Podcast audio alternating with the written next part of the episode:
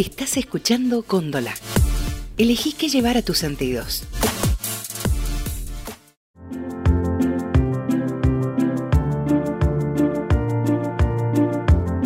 Hola, soy Eloto y este es nuestro podcast. Es un ciclo de charlas donde vas a escuchar aventuras, ideas, vivencias. Vas a conocer la historia de grandes protagonistas, porque todos tenemos historias para contar.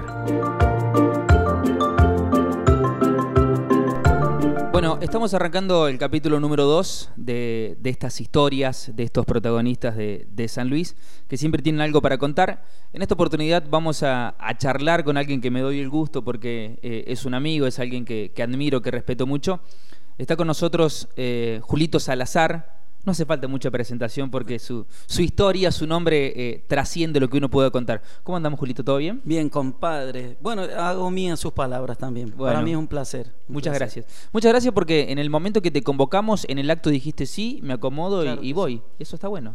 Y más aún sabiendo esta, esta idea, esta idea creativa y, y bueno, y novedosa para nosotros, los que somos más arraigados, más chuncanos. Eh, ir, conociendo gente de, los medios y que trabaja en San Luis de manera por ahí silenciosa, pero sin pausa, y está buenísimo, está buenísimo. ¿Cómo te llevas eh, con, la, con la tecnología, con lo nuevo, con lo que aparece día a día? Porque ustedes, los músicos, se han ido innovando, porque ya no, no están más por ahí con lo que crecieron ustedes, eh, el disco, el, vinilo. Hoy es mucho plataforma, viste que hace mucho que no ves que un artista saca un disco, sino que lanza un tema y lo, lo pone en Spotify, en YouTube. ¿Cómo te llevas vos y los muchachos de la banda con eso? Y hemos tenido que ir como la mayoría de los de los mayores de 35, 40, hemos tenido que ir ayornándonos, adaptándonos y a la vez, bueno, capacitándonos, porque no es solamente con, bueno, eh, ensayo y error. Lamentablemente esta cuestión es cuando ya la parte profesional va de la mano de la tecnología, no nos queda otra que decir, bueno, vamos a tener que ir aprendiendo. Y ahora ya directo, bueno, pasa, por ejemplo, de los festivales nacionales, los festivales grandes del país, donde tenemos la suerte de que nos tienen en cuenta, ya no se envían más carpetas, ya directamente es un drive, es un documento compartido, donde ya te dicen convertirlo a JPG para que no le puedan cambiar nada. Y al principio nos quedaba la cara, viste, como perro que lo han regalado grande, no entendíamos nada. que le dejó la mudanza. Claro, viste, decir qué pasó. Y después, bueno, vamos aprendiendo y ahora ya, bueno.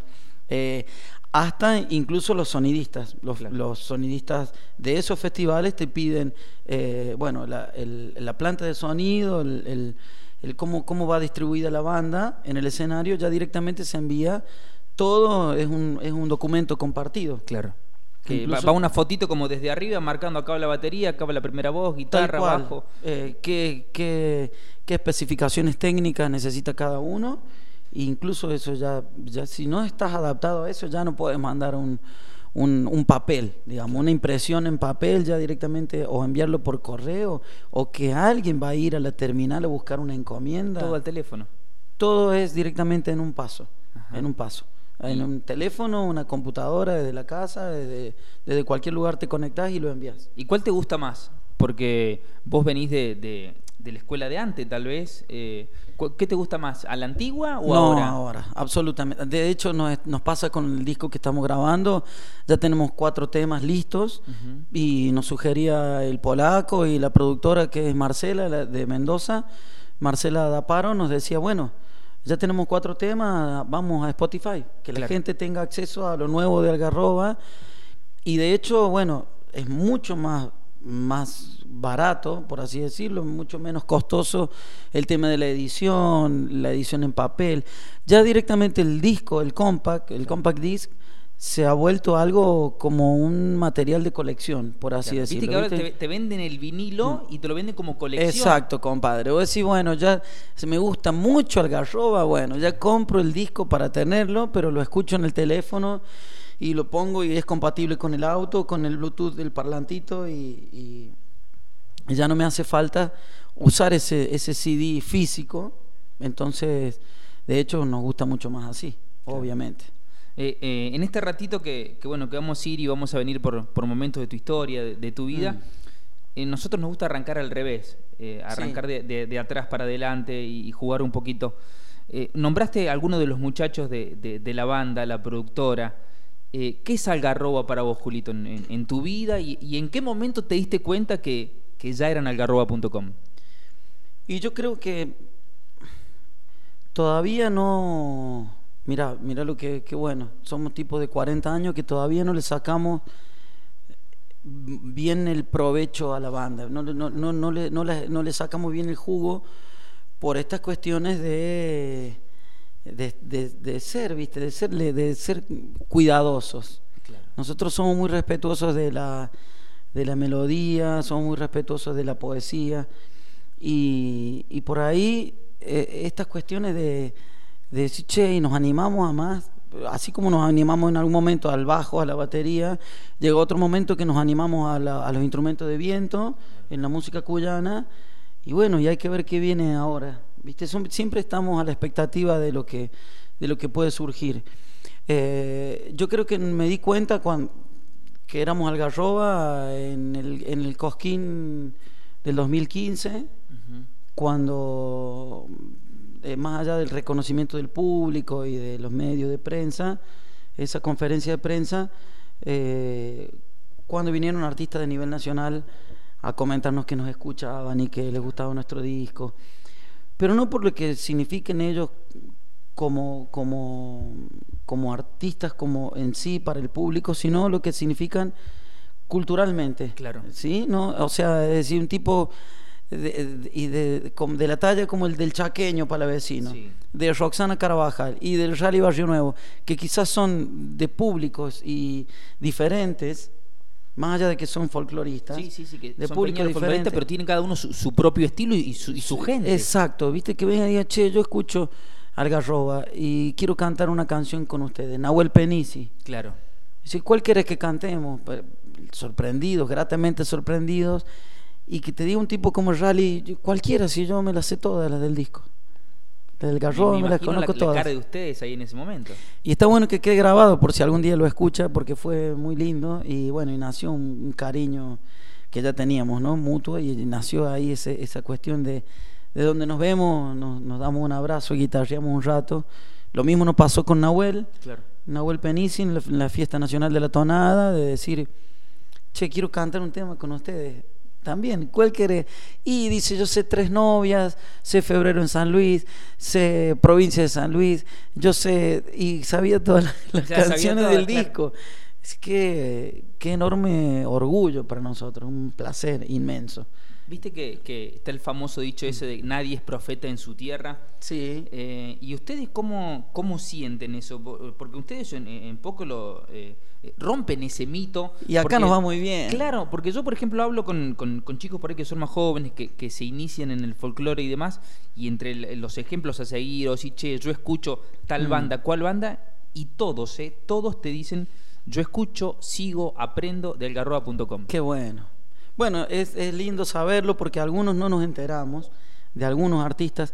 Sabes que hay muchísimas bandas, muchas bandas nuevas, muchos dúos, muchos solistas, eh, muchas chicas que se están animando a cantar. Y está bueno a cantar, a tocar. Y cuando antes estaban por ahí un poquito, viste, en el caso de, la- de la- de las mujeres, eh, eh, pasadas a un segundo plano. Ahora veo que, que hay presentaciones de, de grupos que, que por ahí digo, che, y, y le mando un mensaje al polaco, ¿viste? Claro. Al Marcelo, Marcelito Herrera, que está siempre ahí en la vanguardia. Dice, che, Marce, ¿conocí este grupo? Mira, y se los vi la semana pasada, son muy buenos. Y entonces que, que nos tomen como referentes es un halago y a la vez es una responsabilidad, compa. ¿Sabes qué es una responsabilidad? Porque, che, no hay que pifiarle. Y sí, porque No están que- marcando el camino ustedes. Y es medio que sin querer, sin haberlo propuesto, es, es como que te, te, te- te eligen para esa cuestión que, bueno, es un honor y como te digo, una responsabilidad de, de que a mí me lleva más a estudiar, a leer, a reconocer a los artistas, a reconocer a los poetas, a los compositores, ¿viste? No- de no caer en el error de decir, estoy cantando un tema y no sé de quién es. Claro. Eh, y por ahí esa docencia le llega a, a los artistas, eh, a, lo- a los nuevos y a los que ya tienen experiencia también. ¿Viste? Decir, che, cantamos una cueca, una tonada de X autor, X compositor, y está bueno nombrarlo y que la gente venga y pregunte también. Entonces, como que se cierra el círculo. Ustedes son como, como, como medios docentes, hacen mucha docencia a la hora de los toques. Y a mí me encanta. Claro, porque vos, por ejemplo, Esa es mi tarea. haces un- una tonada, una cueca, lo que sea, un vals y contás cómo nace, de quién es la historia eh, o, o de dónde sacaste para escribir algo.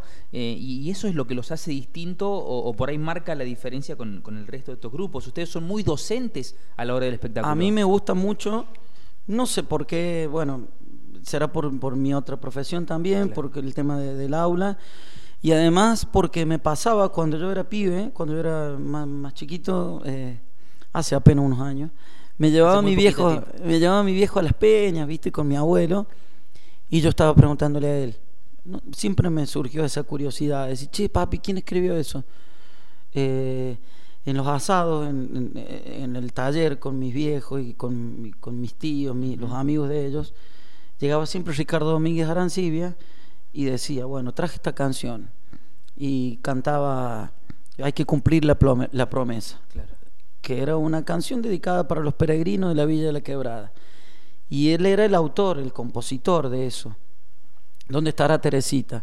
Vamos a escuchar una cueca que se llama Para mi cuyana.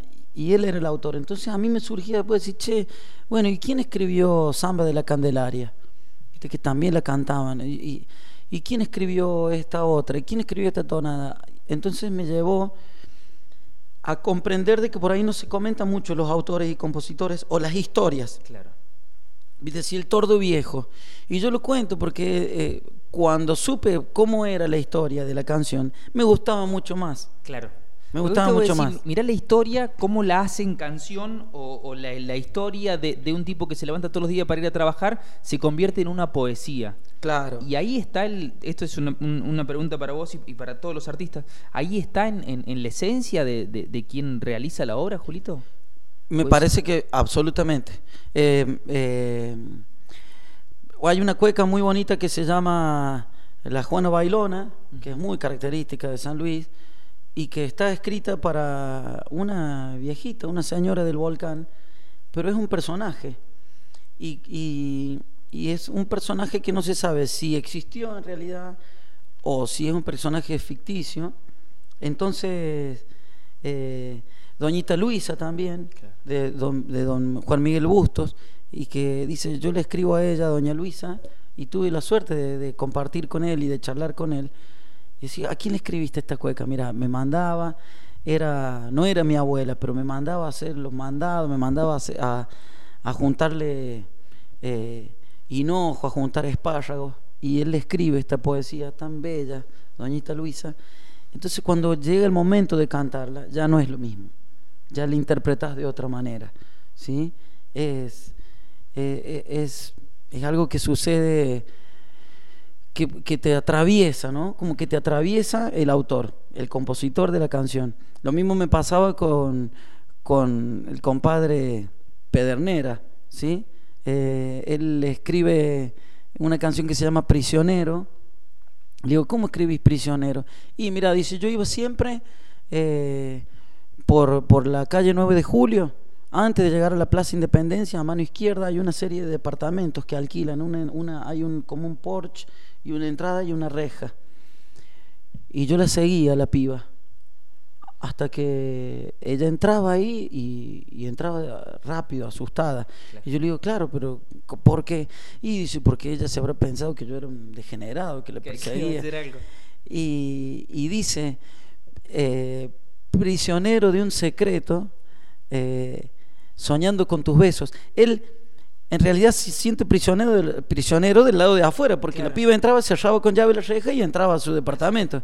Y él, eh, eh, él, cuando le- me la pasa él, a, la, a la cueca, la pasa, la grabamos con los muchachos, fue fantástico, fue hermoso. Y es hermoso contarlo en el escenario, y más ahora cuando eh, el flaco Pedernera eh, falleció ¿no? en un accidente Sí, sí. y contamos lo que es la cueca y es, es hermosa contarla. Y hasta que un día nos contó que él fue y le dijo, mira, acá está esta canción, yo te la regalo para vos, eh, vos sos la musa inspiradora. Y se hicieron amigos. Mira. Fue re linda esa historia. Y después, bueno, el flaco tuvo un accidente, falleció y quedó su obra. quedó la obra de... Y, y trasciende su, Y su nombre y su historia. Ya está vivo, está vivo siempre entre nosotros cada vez que suena la cueca. Che, estamos dejando una lista de temas para Sí, que la no, gente... para que vaya anotando la para que gente, la claro. gente escuche. Che, eh, Julito, vos recién di- dijiste, bueno, eh, que con tu viejo, el galpón, la guitarra. Sí. Eh, ¿En qué momento te diste cuenta que querías ser músico o en qué momento te diste cuenta de que la música era tu vida? Porque vos sos docente. Muy eh, bien. Pero dijiste, che, la música es mi vida. O al menos así lo demostrás eh, En el año cada noven- momento. 96, 97 armamos el primer grupo que yo integré que se llamaba Los Desamparados del Ritmo, Ajá. porque éramos absolutamente arrítmicos y sin oídos, sin orejas. Entonces estaba integrado por Nazareno Bisotto, el Nacho, El Nachito. el Sergio Soria y el Alejandro Bisotto tocaba la botella de gaseosa esa que tiene rayita. Sí, con ese hacía el Y bueno, no la vamos a nombrar, esa botella. Eh, el Sergio tocaba el acordeón y tocaba la guitarra y cantábamos. Medio jugando, era más jugando que serio. Claro. Era mucho, mucho diversión y dábamos serenata. Y yo empiezo a estudiar. Llevado por mi primo, a quien le agradezco en el alma, el flaco Bisotto, me dice, vamos, vamos a estudiar. El profe Juan Julio Ávila, allá al barrio AMEP, allá abajo, cerca del aeropuerto. Claro. Fuimos y empezamos a estudiar. Claro, el flaco fuimos dos clases y no fue más. Así que seguí yendo yo solito. Mira. Y ahí, y ahí ya empezaste a, a- a- a Pero- convertirte en, en mejor músico. Pero no fue más porque él era muy grosso, él ya sabía música, ya tocaba el teclado, él ya entendía lo que, él, lo que era la música. Entonces este profe, Juan Julio Ávila, dice, mira, se viene el certamen de las nuevas voces para la calle Angosta, año 96. Claro. Y bueno, le digo, ¿cómo vamos a hacer? Bueno, mira, dice, vamos a presentar una tonada y una samba. ¿Te animas a competir? Y yo, que miedo y plata no tuve nunca, Claro. Porque no, no nos vamos a negar ahora. fuimos a Villa Mercedes. Mi viejo en el auto, el profe y yo, los tres. Vos vieras cómo me cuidaban, como un caballo de carrera, ¿viste? Listo para salir a la gatera. Sí, no le prende el aire acondicionado, ¿viste? Yo llevaba los dos temas afiladísimos. Según yo era, imagínate, Claro. Aparte íbamos a cantar, me llevaban, en serio. Sí, sí, sí. sí. ¿Viste qué? Yo iba atrás, ¿viste? Mi viejo nunca me había cuidado así, ni que yo fuera a jugar de nueve ahí en lugar de Guanchope ahora que está por ahí. ¿Viste? Ni que, claro, me llevaba, yo iba chocho, ¿viste? Te cuidaba más que a Benedetto. Claro, me compraron una- un sanguchito, dice, eh, come medio sándwich nomás, hay mucha agua porque tenés que cantar, qué sé yo. Bueno, llegamos a la Casa de la Cultura de Villa Mercedes, diciembre del año 96. Yo sé que era noviembre, porque en diciembre ya se venía el festival. Claro, así en la, parte previa. El- sí, que, que claro. ahora es la, la callecita angosta, viste, que hacen todas la- las presentaciones. Muy y demás. bien, compadre. Pero en ese año era competitivo. Claro. Se competía para ver quién llegaba al escenario a ganarse un lugar. Bueno, fuimos. Y esa es mi anécdota que cuento siempre y que yo trato desde mi lugar, desde mi humilde lugar, darle fuerza y ganas a, a todos los que empiezan a cantar y a los que, y a los que tienen ganas y todavía no se animan. Claro.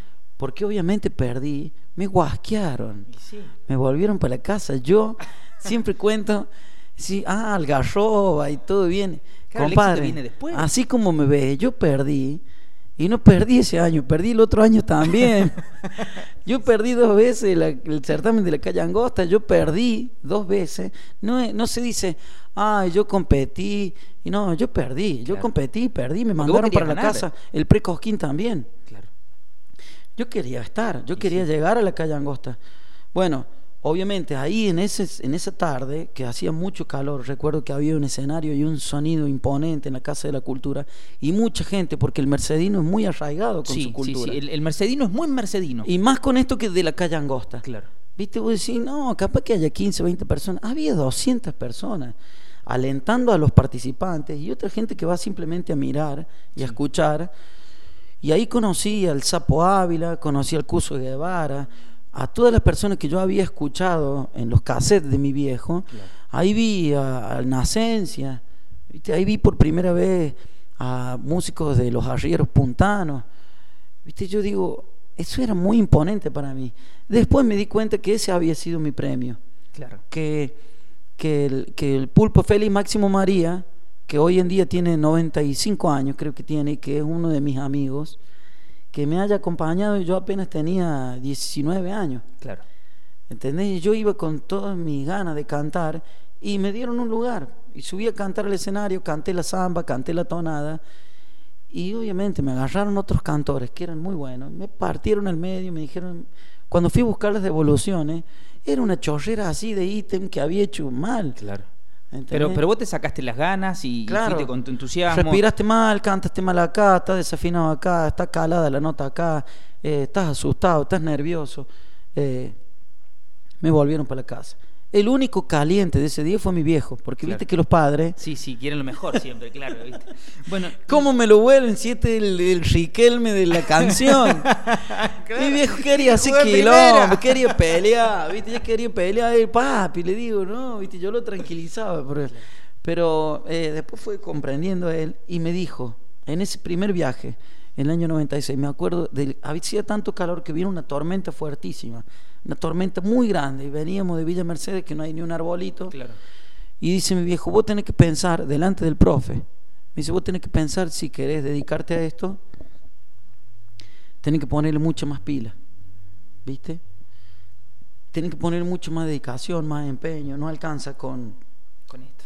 con la guitarreada y con... Así que, bueno, eso fue un... Hay un antes y un después, por eso digo que vos me preguntabas, ¿cuándo te diste cuenta?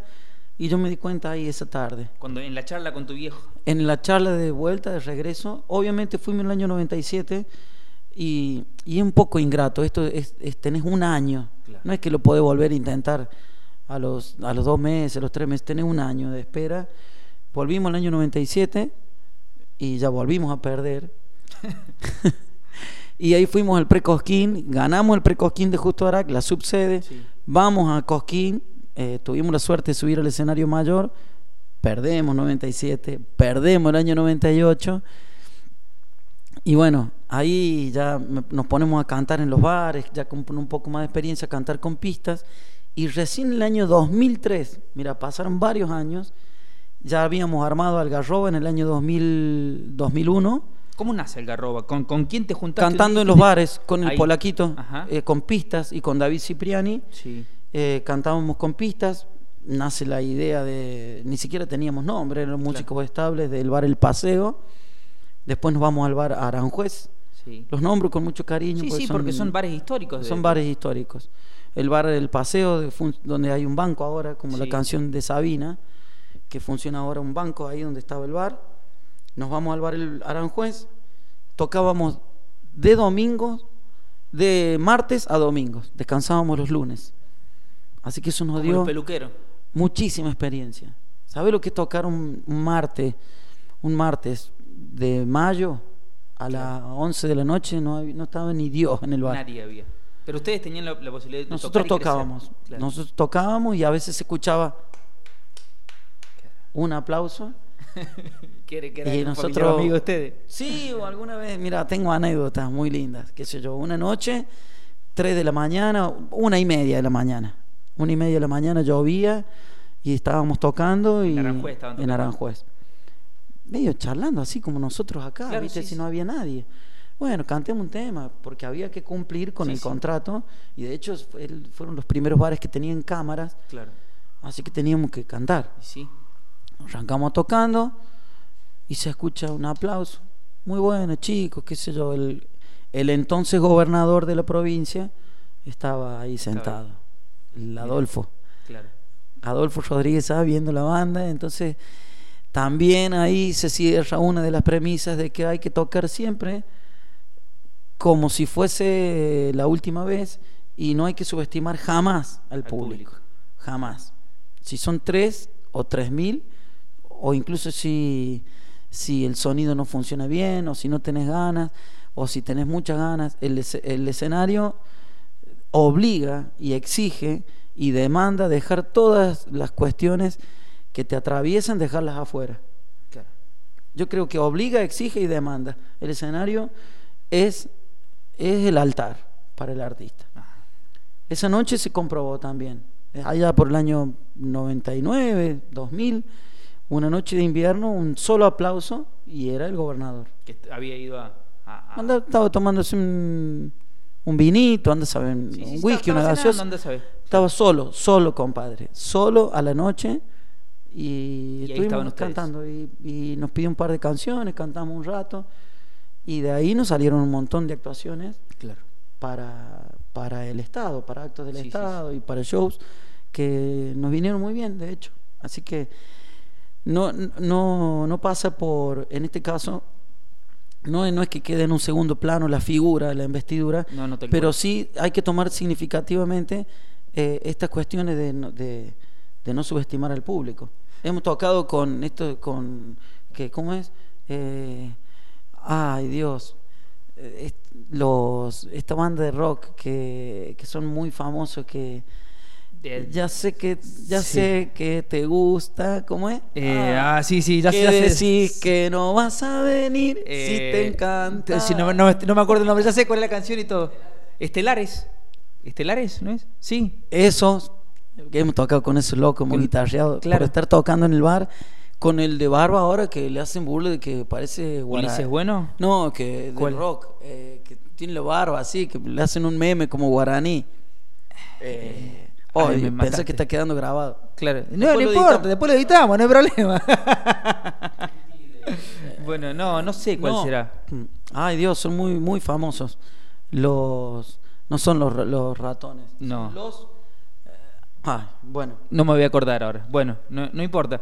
Che, Hemos pero- estado tocando en el bar y ha aparecido, han aparecido bandas metiéndose, de rock eh, y, y- y gente que venía a, a algún hotel y de repente pasaban por el bar. Así nos hicimos amigos de los nocheros, Claro. tocando en hoteles, así nos hicimos amigos de un montón de gente, y pero que nosotros tratábamos de esta cuestión del escenario, de, de tomarlo como un altar y lo seguimos tomando como tal, y a la vez eh, ser lo más profesional posible. ¿Viste? Decir, bueno, por ahí eh, doy fe eh, de que no hemos tenido eh, a veces para pagar alguna boleta de la luz, pero sí la mejor guitarra. Claro. ¿Viste? El polaco, la mejor viola, el Jorge, tiene la mejor guitarra. eh, ahora los muchachos de los músicos, Marcelito Herrera, de comprarse, de decir, loco, tengo que tener mejor redoblante. Claro. El mejor redoblante. Y sí, bueno, pero no tener el auxilio para el auto. Bueno, no importa. importa. Me vienen a buscar ustedes. Claro. ¿Entendés? Se nos ha- a veces se nos ha pinchado una goma en la ruta y no hemos tenido el auxilio, pero el Alguien va a instrumento es intacto. Alguien va a aparecer. Entonces, eso también nos deja ver nos- la- lo que planteamos decir, uno no es profesional por la plata que gana, Claro. uno es profesional de la manera que trabaja. Pues es que yo ve- veo en, en la banda, eh, tengo la suerte de haberlos visto muchas veces, de haberme cruzado con ustedes muchas veces, con, con algunos de ustedes he sido compañero de trabajo y, y eso Sí. es algo que, que resalta la banda, que la banda es muy, muy profesional, pero sobre todo se ve mucho amor por lo que hacen. Yo sí, decía lo de, lo de la docencia. Viste que el docente es, mucho amor lo que transmite, es un apasionado por lo que hace. Y en la banda se ve eso, que cada componente de la banda eh, hace todo con mucha responsabilidad, con, con mucho amor. Me imagino que, que la banda ha pasado por, por momentos de, de- de muy buenos y momentos muy duros. Sí, crisis, como Claro. todo. Sabes que somos nueve tipos y a veces hay crisis. Claro. Y, y de hecho nos ha tocado atravesar. Ahora estamos pasando un momento complicado, a pesar de que se viene la temporada muy buena, de que tenemos muchas actuaciones. No estamos pasando un muy buen momento por la salud del gringo. El polaquito tiene Claro. que, que, que- que operarse, no está bien de su, de su cadera. Eh, bueno, el, el Jorge con sus problemas de familiares eh, y, y- y las ausencias, viste, de sus hermanos. Falleció su hermano el año pasado. Hace dos semanas falleció otro hermano de Jorge. Entonces venimos como ahí como cascoteados, viste. Y bueno, y la única que nos queda es refugiarnos en nosotros mismos. ¿Viste? juntarse. Amucharnos, Claro. amucharnos, encontrarnos, querernos. Y subimos al escenario y nos vuelve a revivir. Claro. ¿viste? Y ¿Es, subimos es- al es magia escenario. el escenario? Sí, y el ensayo. Claro. Eh, juntarnos en el ensayo, reírnos. ¿Sabes que últimamente nos juntamos a ensayar y tocamos media hora? Y charlamos una hora y media. De, de la vida, de ustedes, de lo que pasa. Tocamos media hora, volvemos a tocar los temas que están más o menos, que están un Medio poco flojo. más medio flojos. Y charlamos una hora y media. ¿Les pasó, Julio, alguna vez que, que ustedes a, a la banda, le, le- viste que por ahí la- las modas o lo que va surgiendo, Sí. les pasó de que le, le- les pidieron que cambien la esencia de la banda? Porque ustedes son muy Uh. defensores de lo cuyano, de lo nuestro, de, de sus ideales, de, de- de- de la historia de las canciones. ¿Les pasó alguna vez, por ejemplo, que los contrataron para, para tocar en un festival y no querían que fueran Algarroba, querían que los transformarlos a ustedes? Sí, sí. No los voy a nombrar, pero nos han dicho más de una vez, nos han dicho, escúchame, está bueno. Claro, hagan lo que hace tal. O de festivales conservadores que nos han dicho, che, las dos cosas Claro. paralelas ahí. O de festivales conservadores, cuyanos, ¿viste? Que nos han dicho, che, todo bien, pero no traigan al vago de la batería. Así, expresamente. Nos han dicho, che, el de la batería y del bajo. No. Decís, ¿cómo? Si él tiene el mismo amor, incluso saben mucho más que muchos que se, que se consideran eh, defensores de la música cuyana. Igual que hemos, nosotros hemos estirpado absolutamente la palabra defensa. ¿Viste? Hay que defender la música cuyana. ¿Defenderla de quién? Claro. ¿Quién, quién le pega a la música de Cuyo? ¿Quién la, ¿Quién la insulta? ¿Quién la agrede? Si somos a veces nosotros mismos desde adentro. ¿Me entiendes? Lo que no las respetamos. Pero me parece que más que defenderla, la, no- la palabra es respeto, eh, revalorización, defensa. No me gusta la palabra defensa. ¿Viste? A nosotros no nos gusta y, es- y hago mía las palabras del grupo. ¿Defenderla de quién? Si lo que tenemos que hacer es reivindicarla, es, es, es darla a conocer, pero no, no defenderla de quién. De hecho, compadre, vamos a Santiago del Estero Sí, y adoran la música cuyana. claro. El otro día Nos vino- recontra mirá, mil quieren allá. Estuve en, un- en una peña donde estuvieron tocando el dúo heredero, que son de Santiago, viven en, en La Plata y demás. Y los chicos arrancaron con un grito cuyano. Claro, es que nosotros vamos a la fiesta de, bueno, somos muy amigos Claro. de Cuti Roberto Carabajal, de toda la familia. Vamos a Santiago del Estero Sí. y bueno, de los hermanos Díaz, que, que está bueno nombrarlos porque eh, nos lleva un amigo, el Coco Bazán de los Pagos acá de Córdoba, y vamos siempre para allá. Y, y es cuando donde tocamos, y cada vez va más gente, cada vez se, se, se produce este, este nexo de compartir. Entonces cuando ves algunas publicaciones, algunas opiniones de cuyanos que dicen, eh, no sé, eh, eh, eh, viste esta- estas cuestiones retrógradas, Sí. viste, decir, che, abajo la chacarera, no hay que darle lugar. No, nosotros tenemos que compartir, salir a disfrutar. Nosotros cantamos unas chacareras re bonitas en el grupo. Claro. Nosotros las cantamos y son hermosas y, y hacemos bailar a la gente también. Lo que pasa es que dentro de nuestro repertorio tiene una, un abanico amplio. y tiene una presencia primordial la música de Cuyo. Claro. ¿Sí? Tiene, una, tiene una fuerte presencia. Tiene como, como esencia el eh, cuyo y después le agregamos. Exacto, para poder compartir. Pero y de ahí en más, terminamos tocando cuarteto y cumbia. Sí, sí, sí. A nosotros no nos hace falta disfrazar al cuarteto como un guayno. Ajá. Hoy en día, o, o lo que están haciendo algunos artistas que no me hace falta nombrarlos, pero artistas que, que utilizan los festivales folclóricos para cantar reggaetón. Este último, do- este 2018 se ha visto y 2019 eh, artistas a nivel nacional, Sí. viste, con incluso hasta con la máquina, El- el largando ahí, loco, y le ponen un sicus, Claro. y le ponen un sicus, y, y, y, y- lo digo yo, y yo Claro. me hago cargo, yo Sí, lo digo, Julio Salazar.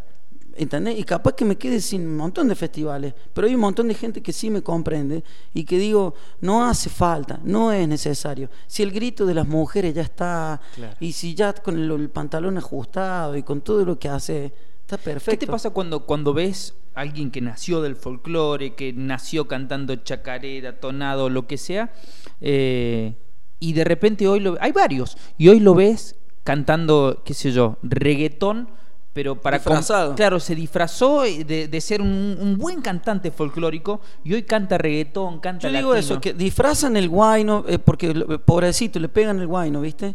Porque el guayno es un, es un ritmo tradicional de- del altiplano y, y donde entran todos, la- las divisiones políticas para mí no existen. En el altiplano entra todo, lo que sería Bolivia, Jujuy, Salta, eh, parte de Perú y bueno, y, el- y lo que sería también la parte del norte de Chile.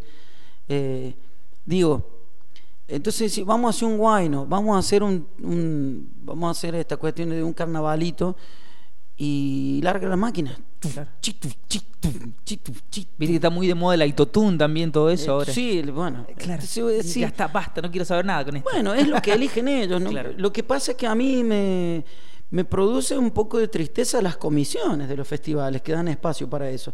Porque seguramente que haciendo ese tipo de ritmo y ese tipo de propuestas, tiene muchos más lugares para ir a mostrarlas que en un festival. Que el ¿Sabes qué? autóctono. Pero que culpa de verdad que con los festivales folclóricos no se debe joder. Pues no es joda, la cultura no es joda.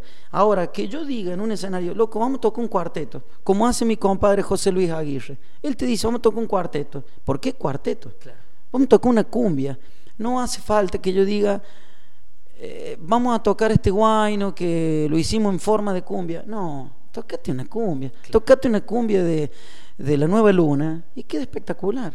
Si toca una cumbia de Los Palmeras, Y queda bien. y no importa, sos algarroba tocando una cumbia para que la gente baile. Claro. No pasa nada. No hace falta que agarremos una- una- un ritmo de, de colla y lo disfracemos, de- de- para lo justifiquemos. Claro. Es una justificación para poder tocar algo y que la gente revole el poncho y termine bailando. Eh, ¿te ¿Sabes un- que en el Cosquín de 2015 Sí. nosotros somos el único grupo, y, y esto lo, lo sé ahora, después de bastante tiempo, somos el único grupo que terminó su presentación con un vals. Entonces nosotros terminamos la presentación con un vals cantando Provincia de San Luis, cuando se utiliza en este siglo XXI, eh, viste, cantar, revolear los Claro, niños que, que- que- que esperen algo más. revolear los choripanes, los vasos de Fernet para arriba, porque se hace, a ver, se interpreta de que si no sucede eso, no sos exitoso. Claro. Y no tiene nada que ver. Entonces, para nosotros no, no, era, no es así.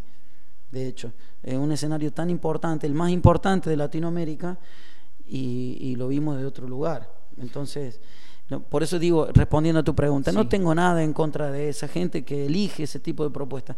Quizás eh, la crítica está para las comisiones de los festivales que dan ese tipo de espacio.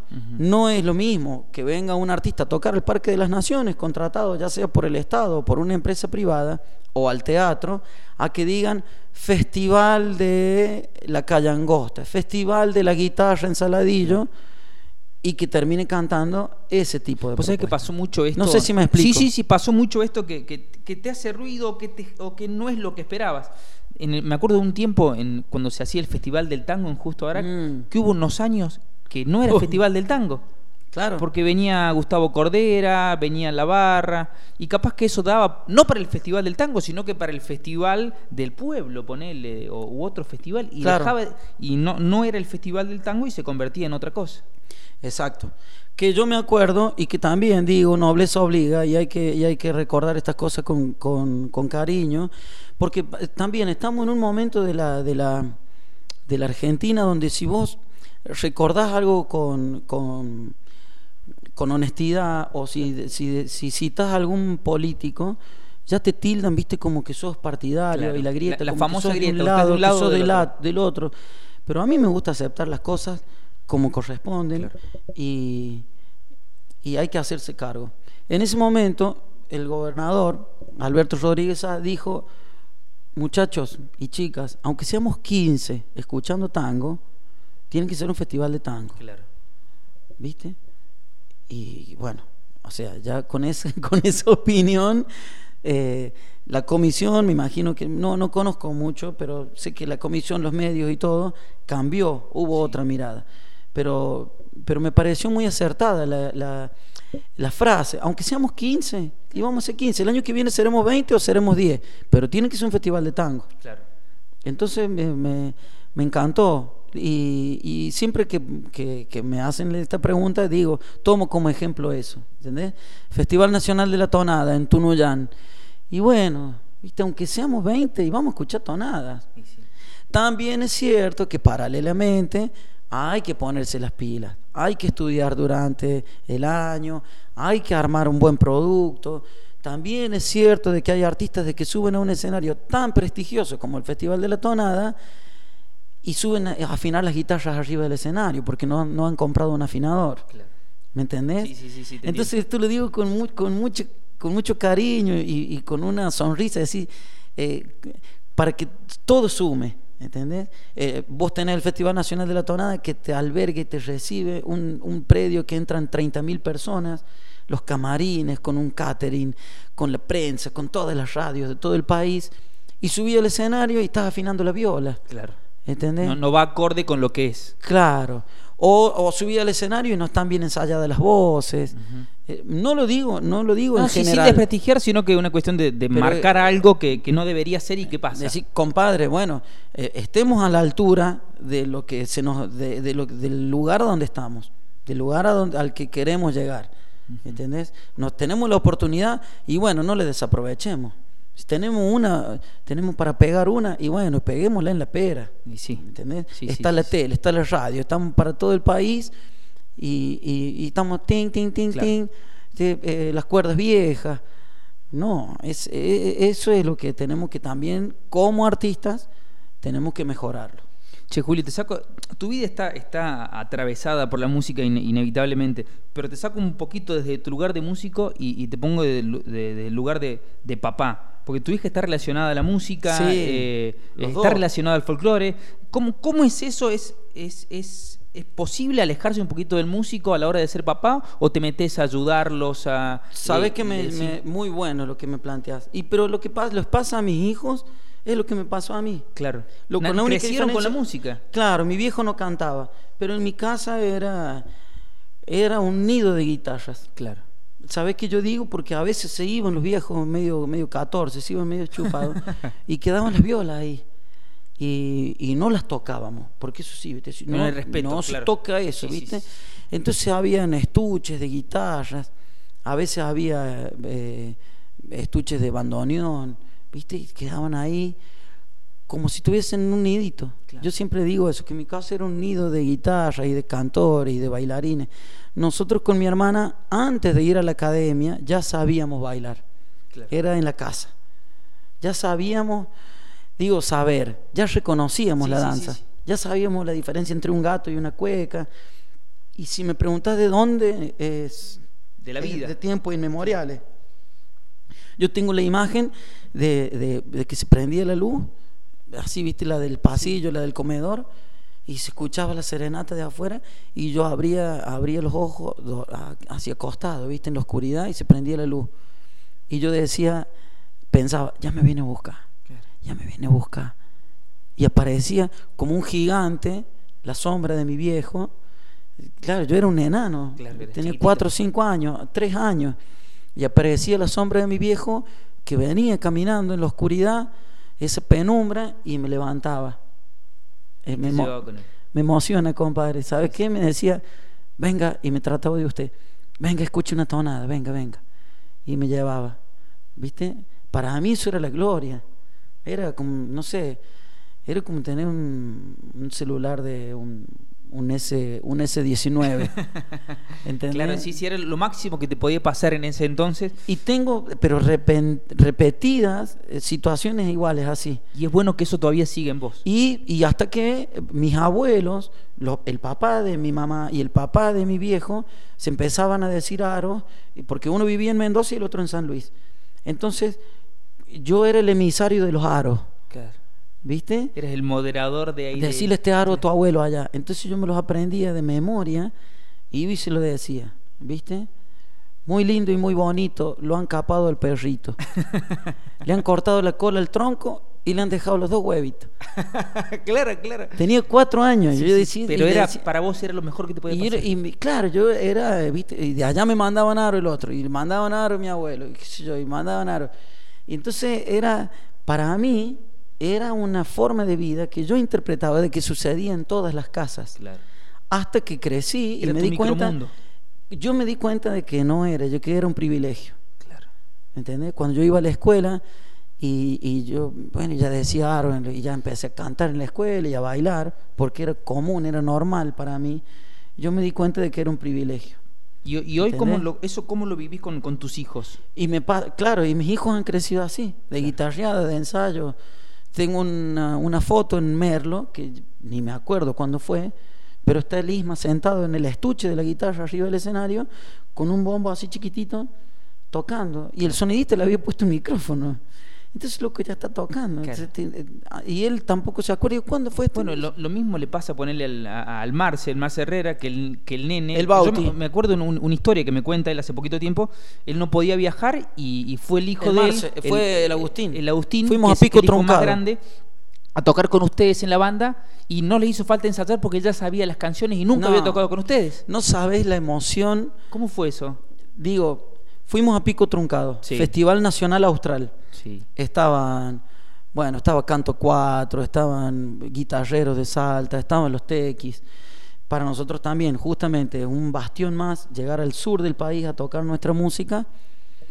Y fue, un- y fue una lloradera, como le decimos nosotros, porque el AU lo vimos nacer. Claro. El lago lo vimos nacer. Nosotros lo vimos cuando el Marce y, y- y Paola y su mamá eh, traían la ecografía. Claro. Y, y este, ese pibe creció con nosotros. Ahora es un hombre, estudia en Mendoza, obviamente estudia música Sí, sí. y viajó con nosotros. Cuando hicimos la prueba de sonido, le pega con un caño, le pega tres veces más fuerte que el padre, y cuando matiza, matiza muy bien. Dice, che, eh, ¿qué tema vamos a tocar? No sé, dice el Pola, fijémonos Claro. qué, qué podemos armar con respecto al Agus. Y ya en el viaje nos dijo, no, yo sé todos los temas. Claro. El tipo no ensayó. Era, era uno más de la banda y ustedes no sabían que él era Claro, de y la se banda. creció ahí, Claro. ¿entendés? El tipo se Tuvo mejor todo el escuela. show desde el costado y fue emocionante. Realmente, bueno, eh, fue para, para llorar y para brindar también como corresponde y, y lo pasamos muy bien. Fue una de las experiencias, creo que de las más lindas que nos ha tocado vivir con respecto a la familia, ¿no? Ujú. Me pasa con la Marti que viene y dice, che, yo preparé una canción para los intercolegiales culturales. Y va y canta y dice, no, yo, no, no, no hace falta que vos vayas. Dice, ya está, ya está el Claro. Marcelo, está el polaco ahí, me Es están lo, ayudando. claro, es lo mismo. Es como, es, es una, es una modo de vida, un modo de vida que, que nos atraviesa, ¿viste? Que ya Sí. decís, bueno, son parte de la banda también. Sí, sí, sí, sí. sí. ¿Viste? Tenem- tenemos fotos de Peña, donde la Martina está con el chupete, anda con el pañal arriba del escenario, y el Agustín corriendo de atrás. Claro. Y ahora le muestras esa foto, ¿sabe qué? Se muere. Se Dice, mueren no, de saca esa foto. Claro. Y si andan arriba del escenario de pañales ahí todos, todos miados. han, han estado así. Che, eh, Julito, esta es una pregunta que me, que me gusta hacerle eh, a todas las personas, sea la, la función, la función que hagan de, de su Sí. vida que hagan. ¿Qué es el éxito para vos? Porque para muchos es tener mucho dinero, para otros que le vaya bien como músico, como artista, lo que sea. Para vos, ¿qué es ser exitoso? Y- pero es que es muy simple el éxito. Eh, para mí el éxito tiene varias aristas. Primero el, eh, el, el cariño y el amor de la gente, es eso que la gente, viste, te, te lo reconoce y te, y, y te abraza y te, y te lo, te lo transmite genuinamente, pero el éxito principalmente es el silencio. Ajá. Vos cuando estás en un show y, y que nos ha pasado, tocar en Buenos Aires, tocar en Santiago del Estero, tocar en Pico Truncado y que la gente haga silencio, sos un tipo exitoso. O por lo menos la propuesta, ¿no? Sí, sí, sí. sí. No quiere decir que el Julio Salazar sea exi- exitoso o Algarroba. Que, que, que la gente se produzca el silencio para oír lo que estamos diciendo. En este mundo de tanto ruido, de tanto hachazo, de tanto golpe bajo, viste que estamos, de tanta sí, sí. superficialidad. En líneas generales, de tanta superficialidad, que la gente haga silencio y diga a las 2 de la mañana, comiendo un choripán, tomando un vino, tomando un fernet, un porrón, y que la gente haga silencio. Eso está bueno. ¡Wow! Puedo decir, muchachos, tenemos que darnos un abrazo cuando bajemos del escenario. Que, tenés el silencio y de repente de ese silencio se viene El aplauso. el aplauso. Imagino que eso para ustedes debe ser muy, muy fuerte. Eso es, eso es el éxito. Y después el éxito eh, con respecto a la casa es, es tener los niños que sean buena gente, nada más. Pero buena gente. Claro. No importa el cartón colgado en la pared, la, la- el título, eh, no importa el plata. real- y, te lo digo de todo corazón, Sí, sí, compadre. Realmente a mí me, me importa tener buenos, buenos, buenos críos, buena gente, que, que sean de corazón abierto, viste, que sean de, de ser cariñoso con los viejos, de ser respetuoso con sus amigos, con sus pares, eh, con sus docentes y con y cariñoso también con los niños, con los más chiquitos, nada más. Querer a los abuelos y, y, y decir todo y poner todo en palabras. Creo que la familia que habla, la familia que dialoga, independientemente de cómo esté formada, ¿sí? también hay que tener en cuenta eso, independientemente de cómo esté formada. La familia que dialoga es una familia exitosa. De ahí en más, que se vengan nomás. Acá los esperamos. Hay unión por siempre. ¿Cómo te ves de acá 20 años? Y creo que con un, poquito más canoso seguro. Me voy a una viaba, voy a quiero ser como una pititorra, ¿viste? Que, que cambie las pititorras cambian de colores, están son medias blancas, medias marrones así, después quedan negras. Como una diuca, ¿viste? La diuca, la diuca también. ¿viste? La reina mora también. ¿Viste? Estás ahí. Eh, ¿Sabes que no sé, compa? No sé. Ojalá pudiera, eh, pudiera estar con mis amigos, con mi gente, dentro de 20 años tenerlos. Sufro muchísimo eh, cuando les pasa algo a mis seres queridos, lo sufro mucho. Eh, Te arraigas mucho a ellos. Sí, de hecho me costó, me costó superar y bueno, es una tristeza que llevo la, la ausencia de mi viejo y porque yo soy un tipo muy de, vivir en carne, en carne propia lo que le pasa al otro, ¿viste? De comprometer. Son muy empáticos. De, Claro, ¿viste?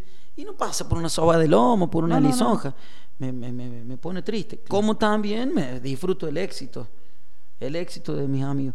Creo que una buena pizca de envidia me hubiera hecho bien, ¿viste? Claro. Pero no la tengo, compadre. sí. No, no, no, no la encuentro. ¿Viste? Yo no, no, no, no, no existe en mí. Yo, y a veces considero que una, una, una buena pizquita de envidia por lo menos me hubiera hecho un tipo más, menos, menos pasional. Pero creo que dentro de 20 años vamos a ir en esta movida y, y, dando a conocer la cultura y, y, lo, que es, lo que significa nuestra tierra. Y ojalá tenga ya dentro de 20 años algunos nietos para poder compartir y malcriarlos. Como se debe. Y, y bueno, y estar también acá en San Luis.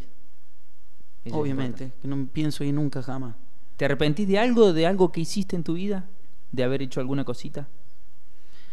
No, o no tal vez de no haber hecho algo.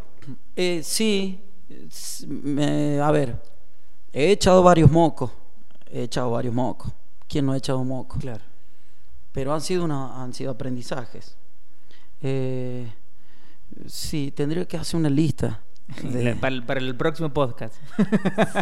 y yo creo que me arrepiento de no haber seguido por ahí en Buenos Aires, pero también fue muy bueno haberme venido, haber venido. Yo me recibí y ahí nomás me vine. Tenía para quedarme. También nos ofrecieron una beca en Estados Unidos cuando fuimos para allá, de quedarnos en la Universidad de Buffalo, ahí en Nueva York. Pero ¿qué sería de mí ahora allá? Imagínate. Serías un, un yankee total. Y lo digo así medio cerrando los ojos, achinado, ¿viste? Como diciendo, ¿qué serie de mí allá? No sé. Eh, quizás tendría una camioneta de esas grandotas con asiento de cuero y, y estaría allá. Pero la vida artística me ha... Me, ha... Te juro que no, no, te imagino al Julito Yankee. Sí, no nos ofrecieron una beca. Al, al, Sergio Soria, a mí, a Héctor Escobar, éramos tres o cuatro que nos ofrecieron para quedarnos en la Universidad de Báfalo y después haber seguido en Buenos Aires. Pero como que son oportunidades que ahora las veo y digo, bueno, estuvo muy bien venirme porque de hecho yo disfruté mucho de, mis amigos, de mi familia, el estar acá. Y el aprendizaje que yo pude eh, disfrutar eh, acá, bueno, no lo hubiese podido hacer allá. Sí aprendí mucho de la cultura popular nacional en Buenos Aires, porque estuve con el Chango Farías Gómez, porque tomaba clases con Peteco, porque estaba con Coqui Pajarín Saavedra, porque conocí a Mercedes Sosa, al Moni Zarralde, eh, bueno, conocí a Rubén Juárez, a Luis Salinas. A todos ellos los, los, reconocí, estuve en guitarreadas con ellos, aprendí, les saqué el jugo, les preguntaba cosas y me los traje para mi vida, para mi aprendizaje. Entonces, eh, hice un buen uso de eso y hice las comparaciones con los artistas y con los compositores y autores y poetas de nuestra región. Entonces eso me ha servido muchísimo. Y así acá estoy. Y acá vamos. Julito, fuimos, vinimos en el tiempo, jugamos un poquito, nos emocionamos, nos reímos. Eh, ha sido un placer tenerte con, nosotros eh, y seguramente en algún momento va a haber una segunda parte porque queda mucha tela para cortar y, muchas historias para contar. Te tengo que contar cuando salí de negro siete años en la escuela primaria, por eso terminé estudiando educación y te tengo que contar, bueno, muchas cosas, anécdotas de la banda y de la familia. Tengo, te tengo que contar varias cosas de eso. Anda eh, agendándola para la segunda parte. Dale, un abrazo grande y gracias por esta invitación y de verdad por esta idea innovadora, creativa. Me encanta. Y encima, acá, cerquita de mi casa, en el pleno corazón del barrio Pueblo Nuevo. En serio que me llena de alegría y, es una grata sorpresa para, para mí. Julito, ha sido un, placer eh, tener, como dicen las letras de ustedes, eh, cuyano, guitarrero y cantor. Eso es lindo tener, tenerte eh, a vos y, y ser parte de esta historia. Gracias. Un abrazo grande, pa. Estás escuchando Cóndola. Elegí qué llevar a tus sentidos.